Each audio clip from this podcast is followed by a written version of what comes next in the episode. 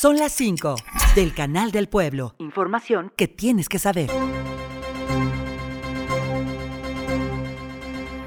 Se les acabó su negocio, no más corrupción. Exfuncionarios, exalcaldes, servidores públicos, todos, absolutamente todos, estarán bajo la lupa. Julio Benchac advirtió que su administración no tolerará actos de corrupción. Prueba de ello, los exfuncionarios estatales que se encuentran presos o bajo investigación por su presunta participación en la llamada estafa siniestra, a través de la cual se desviaron recursos públicos con el uso de empresas fantasma.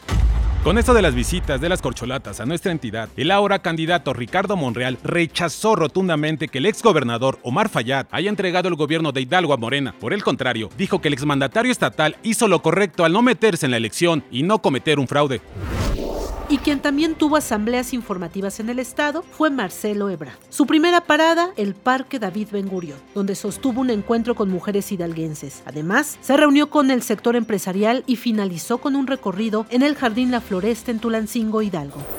Continúan los trabajos para sofocar el incendio en el Cerro del Cobre en el municipio de Nicolás Flores. Con este ya son más de 1.300 hectáreas que se han consumido por el fuego en la entidad. Acaso-Chitlán, Singilucan, Zacualtipán, Mineral del Monte, Pachuca y Metepec son los municipios más afectados. De acuerdo con la CONAFOR, los incendios son provocados por actividades agrícolas, quema de basura y colillas de cigarro.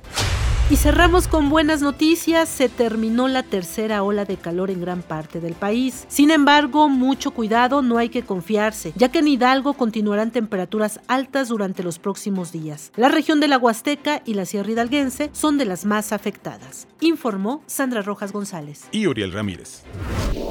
Son las 5 del Canal del Pueblo. Radio y Televisión de Hidalgo. Información que tienes que saber.